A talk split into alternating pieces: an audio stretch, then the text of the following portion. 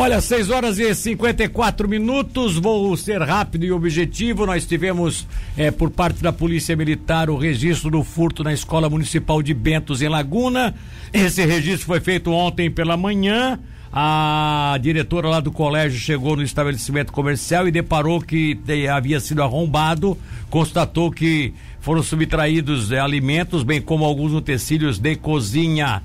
E aí as informações foram passadas para a polícia. Isso foi ontem pela manhã, tá? O trabalho que foi é, levantado pela Polícia Militar no local e depois encaminhado para a Polícia Civil.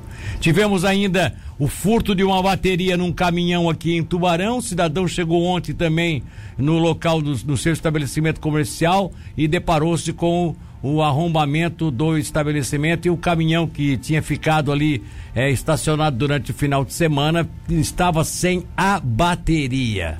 A polícia não explicou, aliás, colocou sim aqui, foi no bairro Revoredo que aconteceu esse fato. Eu pensei até que não tivesse o local, mas está identificado sim. Ah, tivemos também um caso de receptação bastante interessante. Ontem, por volta de 15 horas, eu digo interessante porque é há casos da vida, né? O cidadão estava cidadão teve recentemente uma bicicleta roubada. E aí ontem ele estava andando aí pelas ruas da cidade e se deparou com um sujeito pedalando a sua bicicleta, né? Bicicleta que havia sido furtada no dia anterior lá na casa do cidadão. Aí o que que ele fez? Ele ele ele chamou a polícia, né? A guarnição que estava próxima chegou e abordou o masculino que se encontrava com a bicicleta e o mesmo relatou que adquiriu o produto através de um anúncio do Facebook pelo valor de mil reais. Uma bicicleta cara, dessas bicicletas importadas aí, dessas bikes bonitonas e tal. Não, paguei mil reais, mil reais. Ah, tá certo, tá bom. É, o masculino foi conduzido até a delegacia para os procedimentos cabíveis, não sei o que, que o delegado fez com ele e tal. De qualquer forma, devolveu a bicicleta para o verdadeiro dono, né? O Anderson Vieira Simão, terceiro sargento PM, coordenador da Central Regional de Emergência, que nos passou as informações. Beleza, olha só. É, dois casos aqui que chamaram atenção ontem, tá? Dois casos que chamaram atenção ontem. Em Braço do Norte, a Polícia Militar foi acionada no último domingo para atender a uma ocorrência de violência doméstica. O acusado Alberto Souza da Silva, 37 anos, que inclusive tem uma imagem aí, uma foto dele, se, se você estiver nos acompanhando agora pelo YouTube já pode ver quem é o cidadão, o, o, o, o rapaz que acabou se envolvendo neste caso. Bastante chato isso aí, né?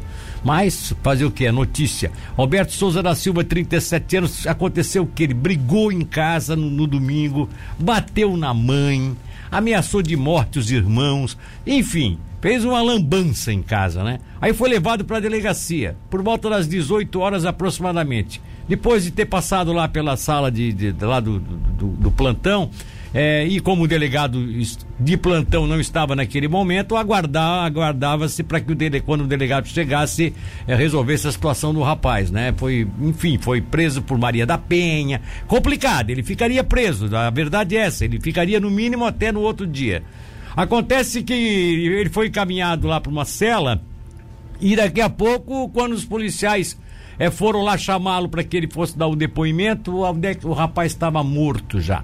Ele usou as próprias meias, né, para fazer uma forca usando naturalmente a própria, própria, a própria barra de ferro da, da, da cela, da porta da cela para para fazer isso, tá? A princípio, esse é o caso. É o delegado Éder Mate é o responsável pelas investigações, naturalmente abre-se um inquérito e tudo mais. É o corpo foi submetido à necropsia, o laudo do ML ainda não foi liberado, mas é a princípio por pelos indícios ele realmente tirou sua própria vida. Não sei se eh, chocado com o que fez, né? Chateado com o que tinha feito, ter batido na mãe, tem, enfim. Situação complicada essa, né? E o outro caso que nós tivemos que chamou a atenção foi a polícia de Garopaba que está investigando agora o homicídio de um foragido do Rio Grande do Sul. Esse homicídio foi registrado ontem pela manhã no bairro Ambrósio. O homem de 30 anos foi encontrado sem vida e teria sido atingido por pelo menos um tiro. A PM foi chamada para ir até o local do crime após denúncias de vizinho de que teria ouvido o disparo e ligaram para o 190. Ainda de acordo com as autoridades, a vítima possuía registros policiais por diversos crimes, entre eles assalto, furto e até homicídio no estado vizinho do Rio Grande do Sul.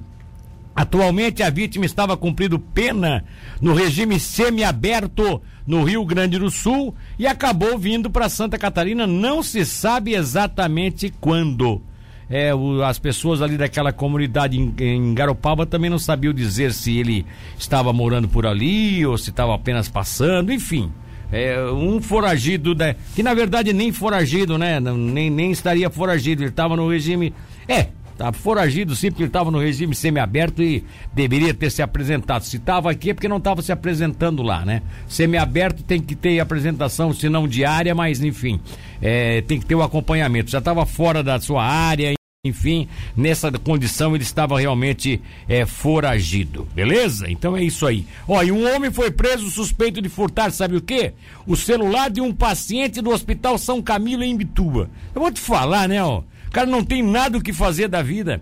Vai roubar e ainda vai roubar dentro de um hospital onde as pessoas já estão lá, né, com a situação bem complicada, saúde complicada, é, cabeça a mil e o cara vai lá roubar ainda o celular das pessoas. É, eu vou te falar. Tem gente que eu vou te falar, não sei por que nasceu, né? Honestamente, não sei por que que nasceu.